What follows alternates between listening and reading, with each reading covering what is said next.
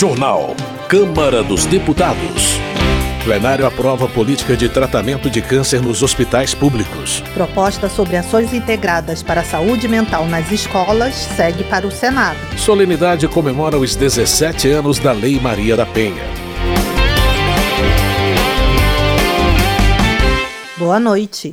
A Câmara realizou um evento para marcar o mês do Agosto Lilás, definido como mês de combate à violência contra a mulher. A repórter Carla Alessandra tem mais detalhes. A segunda secretária da Câmara, a deputada Maria do Rosário, do PT do Rio Grande do Sul, participou do evento e destacou os 17 anos de vigência da Lei Maria da Penha, que garante proteção a todas as mulheres. Que nem tanto tempo atrás, as delegacias, o Ministério Público, os juízes trabalhavam com o Código Penal que tinha ali escrito proteção da mulher, aspas aqui, honesta. E quem julgava quem era a mulher honesta era quem estava na sua frente. Então, provavelmente, dificilmente uma mulher no lugar de delegada ou alguém no Ministério Público. Nós já tivemos que tirar esta expressão do Código Penal para dizer que ele valia para a proteção de todas as mulheres. E aí vem a Lei Maria da Penha e no seu artigo 2 define que a lei é para todas as mulheres que não é dado direito a ninguém de julgar. A ministra das Mulheres, Cida Gonçalves, afirmou que é preciso sim comemorar a Lei Maria da Penha, que é do conhecimento da maior parte da população mas é preciso estar alerta para o aumento da violência contra as mulheres. Ter o maior número de serviços implementados no país. Segundo, garantir que não haja impunidade. Dentro da questão da impunidade, muito importante a questão da fiscalização dessa casa. Nós não podemos admitir que se crie grupos de atendimento ao agressor com quatro ou cinco sessões, isso resolveu o problema da agressão. Uma vida de violência, uma cultura de violência, não termina com quatro sessões de atendimento psicológico. Pesquisa do Fórum Brasileiro de Segurança Pública, intitulada Visível e Invisível: A Vitimização de Mulheres no Brasil, revelou que cerca de 50 mil mulheres sofreram algum tipo de violência a cada dia de 2022. A maior parte das ocorrências foi direcionada a 48% das mulheres pretas com algum tipo de violência ao longo da vida. Entre as mulheres de nível de escolaridade até o ensino fundamental, essa taxa chegou a 49%. Entre as mulheres com filhos, a taxa chega a 44%. Entre as divorciadas, a 65%. E na faixa etária entre 25 e 34 anos, chega a 48,9%. Da Rádio Câmara de Brasília, Carla Alessandra. Segurança Pública. Luiz Lima, do PL do Rio de Janeiro, compartilha dados divulgados pelo Fórum Brasileiro de Segurança Pública que mostram que as cidades mais violentas do Brasil, em 2022, não são governadas por partidos de direita. Luiz Lima cita que o estado da Bahia, por exemplo, tem uma das estatísticas mais alarmantes do país. Ele analisa que a administração tem grande influência na diminuição da criminalidade. Educação. Deputados e deputadas aprovaram um projeto que inclui a educação política e os direitos da cidadania nos currículos dos ensinos fundamental e médio. O repórter Marcelo Larcher tem os detalhes. A proposta inclui o tema no trecho da Lei de Diretrizes e Bases da Educação, que já prevê no currículo da educação infantil, do ensino fundamental e do ensino médio o estudo da realidade social e política do país, ao lado da língua portuguesa, da matemática e do conhecimento do mundo físico e natural. O relator, deputado Rodrigo Gambale, do Podemos de São Paulo, reuniu no mesmo texto o conteúdo de dois projetos que tratam do assunto. Ele disse que a proposta terá efeitos positivos na formação dos estudantes com a inclusão nos currículos de temas como direitos e garantias fundamentais, organização do Estado, conhecimento dos poderes legislativo, executivo e judiciário e os sistemas político e eleitoral. O projeto não chega a criar uma disciplina obrigatória, o que só pode ser feito mediante aprovação do Conselho Nacional de Educação e do Ministério da Educação, o que chegou a provocar dúvidas no plenário.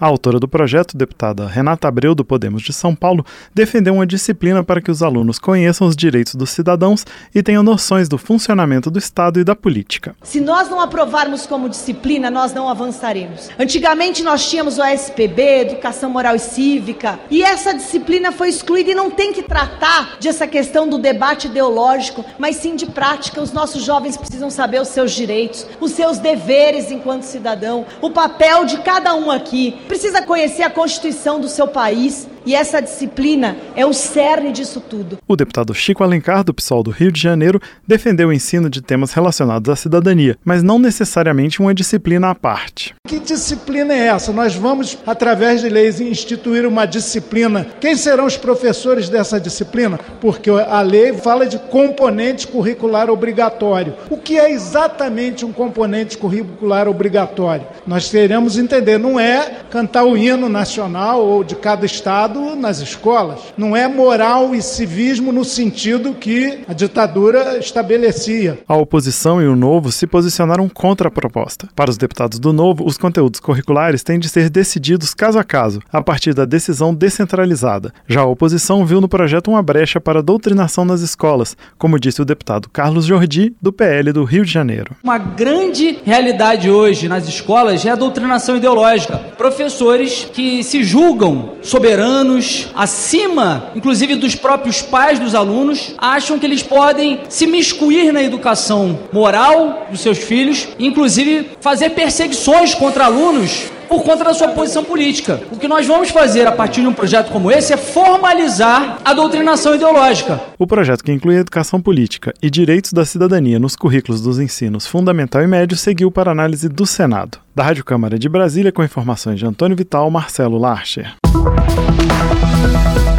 Como presidente da Comissão de Educação da Câmara, Moses Rodrigues, do União do Ceará, se compromete a agilizar o processo de autorização e reconhecimento de cursos de medicina pelo país. Moses Rodrigues acrescenta que o governo federal vai decretar um prolabore para compensar o trabalho dos avaliadores que ficarão envolvidos nesse serviço. Política. Silvinei Vasques, ex-diretor da Polícia Rodoviária Federal no governo Bolsonaro, foi preso pela realização de uma operação nas rodovias no ano passado, no dia das eleições. A prisão foi criticada por deputados. Cabo Gilberto Silva, do PL da Paraíba, discorda da alegação de que o ex-diretor da PRF tenha tentado interferir no resultado das eleições. O deputado considera que os excessos da justiça colocam em risco a democracia brasileira. Gilvanda Federal, do PL do Espírito Santo, também questiona a alegada tentativa de interferência do agente no segundo turno das eleições presidenciais de 2022. Segundo parlamentar, os partidos de esquerda e a imprensa tentam incriminar um cidadão de bem por ser bolsonarista. A prisão de Silvinei Vasques também foi criticada por delegado Marcelo Freitas, do União de Minas Gerais. O deputado questiona a medida e afirma que o STF tem agido de maneira política. General Girão, do PL do Rio Grande do Norte, critica a política externa do governo Lula, especialmente no que diz respeito a países da América Latina, como Venezuela, Nicarágua e Cuba. O deputado classifica os governos dessas nações como ditaduras. General Girão também critica o governo Lula por não se opor à Rússia no conflito contra a Ucrânia. O deputado avalia que a política externa da atual gestão federal contraria o papel da diplomacia brasileira. José Nildo, do PDT do Amapá, critica os governadores de Minas Gerais e do Rio Grande do Sul por defenderem a criação de um bloco composto somente por estados do Sul e do Sudeste. Na concepção de Josenildo, a formação de um bloco exclusivo tem por objetivo manter privilégios históricos das regiões Sul e Sudeste e dominar a pauta nacional, restringindo a atuação dos estados do Norte e do Nordeste. Bibo Nunes, do PL do Rio Grande do Sul, lamenta que o ex-ministro da Justiça, Anderson Torres, tenha sido questionado na CPMI do 8 de janeiro. Segundo o deputado, o ex-ministro é um cidadão de bem, com conduta ilibada. Coronel Crisóstomo, do PL de Rondônia, destaca depoimentos dados na CPI do Movimento dos Trabalhadores Rurais Sem Terra e que relatam que o MST escraviza pessoas, rouba dinheiro, invade terras e mata. Votação. Câmara aprovou política integrada de ações voltadas para a saúde mental nas escolas. O repórter Antônio Vital acompanhou a votação. Deputados e deputadas aprovaram um projeto que cria uma política de atenção à saúde mental nas escolas, com ações integradas de saúde, educação e assistência social. Um dos objetivos da proposta é prevenir casos de violência e oferecer serviços psicossociais não só para os alunos, mas também para os professores e pais. O projeto do Senado foi alterado pela relatora, deputada Tabata Amaral, do PSB de São Paulo, que acrescentou a assistência social às ações integradas previstas originalmente apenas para as áreas de saúde e educação. Além de promover a saúde mental nas escolas, a Política Nacional de Atenção Psicossocial nas Comunidades Escolares tem como meta sensibilizar a sociedade sobre a importância dos cuidados nessa área. A atenção psicossocial tem relação, por exemplo, com a prevenção a casos de bullying, que estão por trás de ocorrências de violência registradas em várias escolas. E a integração de vários setores é fundamental, como explicou a relatora Tabata Amaral. Essa política nacional é uma política extremamente importante que busca trazer integração e articulação de políticas educacionais e políticas de saúde mental. O que a gente quer é ter o psicólogo, o assistente social como parte ativa dessa construção dentro da escola, que a gente possa trazer toda a comunidade escolar com responsáveis, profissionais da educação, para que a gente possa fazer esse debate enquanto instituição escolar estar preparados para amparar e acolher os nossos jovens. A política de saúde mental nas escolas será executada em articulação com o programa Saúde na Escola e com o Sistema Único de Assistência Social. A prioridade será para territórios considerados vulneráveis. O projeto foi aprovado de maneira simbólica, sem votos contrários. Para o deputado Tarcísio Mota, do PSOL do Rio de Janeiro, a atenção psicossocial é fundamental para prevenir casos de violência. Neste momento em que o problema da violência contra as escolas é uma preocupação de todos nós, eu não tenho nenhuma dúvida que o fortalecimento de programas como esse, de atenção psicossocial, são não a única alternativa e a única salvação mágica, mas sem sombra de dúvidas, uma alternativa estrutural para resolvermos esse problema. Como foi alterada pela Câmara, a proposta que cria uma política de atenção à saúde mental nas escolas voltou para análise do Senado. Da Rádio Câmara, de Brasília, Antônio Vital. Economia. O plenário da Câmara aprovou o projeto que prevê punição para bancos e instituições financeiras que concederem empréstimos consignados para servidores públicos ou aposentados do INSS sem autorização. O repórter Marcelo Lacher tem as informações. O objetivo da proposta é evitar o depósito de recursos não solicitados e que depois vão obrigar os beneficiários a pagarem juros e encargos. O texto aprovado estabelece que a regra vai valer também para operações de financiamento, cartão de crédito, cartão consignado de benefício ou arrendamento mercantil. A punição será multa de 10% sobre os valores depositados se a instituição financeira não provar que houve engano na operação ou fraude cometida por terceiros, sem sua participação. De acordo com o projeto, o servidor ou aposentado terá 60 dias para pedir a devolução dos valores. Depois do pedido, o banco terá 45 dias para revogar a operação ou dar explicações.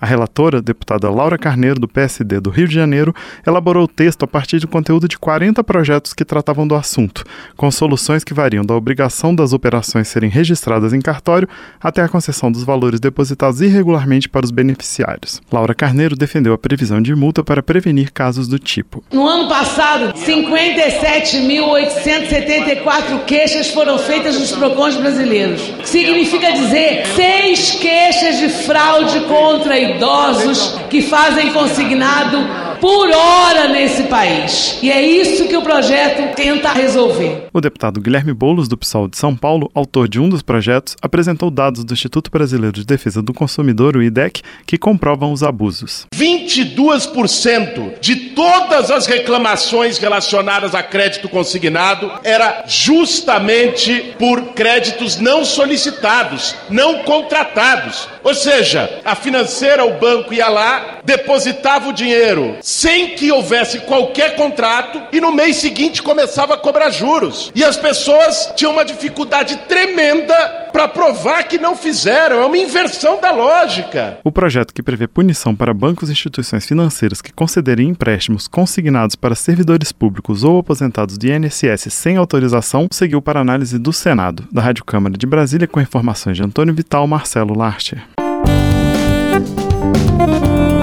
Desenvolvimento Regional.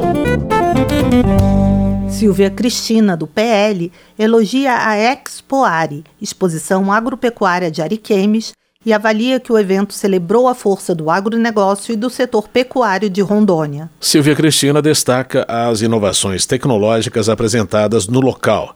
Ela espera que a população brasileira passe a prestigiar mais eventos em Rondônia. Charles Fernandes, do PSD, relata a preocupação de prefeitos da Bahia com relação à queda de repasses para o Fundo de Participação dos Municípios. Charles Fernandes alerta que os municípios menores de todo o país pedem socorro para garantir serviços básicos como a limpeza das cidades e o atendimento à saúde. Luiz Couto, do PT da Paraíba, pede que o Ministério Público avance no inquérito civil público aberto contra a Prefeitura de Sapé para investigar a denúncia de desvio de recursos federais do Fundeb. Luiz Couto também denuncia a falsificação de laudos de exames psicotécnicos por parte de uma empresa de vigilância localizada no município paraibano de Patos. O deputado ressalta que, após investigação, a Polícia Federal proibiu a empresa de atuar. Saúde. Câmara aprovou política de prevenção e tratamento de câncer nos hospitais públicos. Mais detalhes na reportagem de José Carlos Oliveira. O plenário da Câmara aprovou dois projetos voltados para a prevenção e tratamento de câncer. Um deles cria a Política Nacional de Prevenção e Controle do Câncer no Sistema Único de Saúde, o SUS. A proposta foi apresentada por uma comissão especial que analisou o tema na Câmara e contém várias ações para prevenir as ocorrências e agilizar o tratamento nos hospitais públicos. O objetivo é realizar o diagnóstico precoce, uma das principais maneiras de combater a doença. O texto aprovado garante ainda atendimento multidisciplinar multidisciplinar aos pacientes com psicólogos, assistentes sociais, nutricionistas, fisioterapeutas, fonoaudiólogos, entre outros, e prevê o levantamento de dados concretos sobre a incidência para orientar as políticas públicas. Além disso, as informações vão servir para que o paciente saiba, por exemplo, seu lugar na fila de tratamento e até de transplantes. O projeto também prevê mecanismo para que o sistema de saúde público monitore o andamento do tratamento do diagnóstico até a reabilitação. O relator, deputado Léo Prates, do PDT da Bahia, disse que a proposta vai otimizar e aumentar a eficiência do combate ao câncer na rede pública.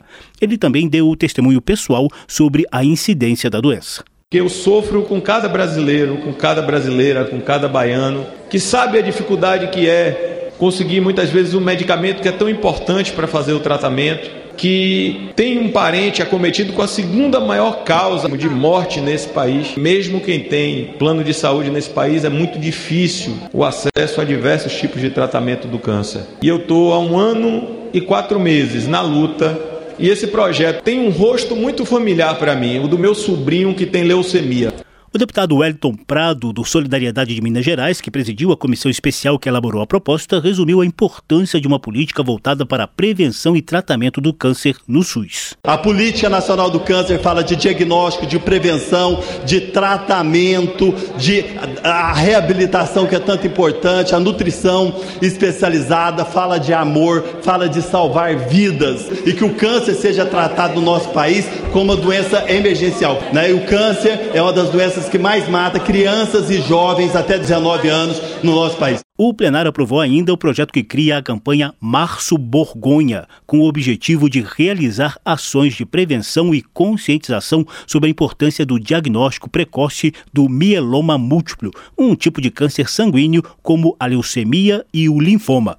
A doença afeta 4 em cada 100 mil pessoas e, de acordo com a relatora da proposta, a deputada Flávia Moraes, do PDT de Goiás, pode ser tratada e curada com o diagnóstico precoce, daí a importância da campanha. É um tipo de de câncer sanguíneo, que é um tipo de câncer raro, mas é o segundo em maior frequência no mundo. Ele afeta tanto homens quanto mulheres, principalmente com mais de 65 anos. Por enquanto, é uma doença incurável, mas com opções de tratamento existentes é possível prolongar os anos de vida sem a manifestação da doença e manter uma boa qualidade de vida. Muito importante o diagnóstico precoce dessa doença para que esse tratamento seja iniciado mais rápido possível. Os projetos que criam a Política Nacional de Prevenção e Controle do Câncer no SUS e o mês dedicado à conscientização sobre o mieloma múltiplo seguiram para a análise do Senado. Da Rádio Câmara de Brasília, com informações de Antônio Vital, José Carlos Oliveira. Termina aqui o Jornal Câmara dos Deputados, com trabalhos técnicos de Tony Ribeiro e apresentação de Mônica Tati e José Carlos Andrade.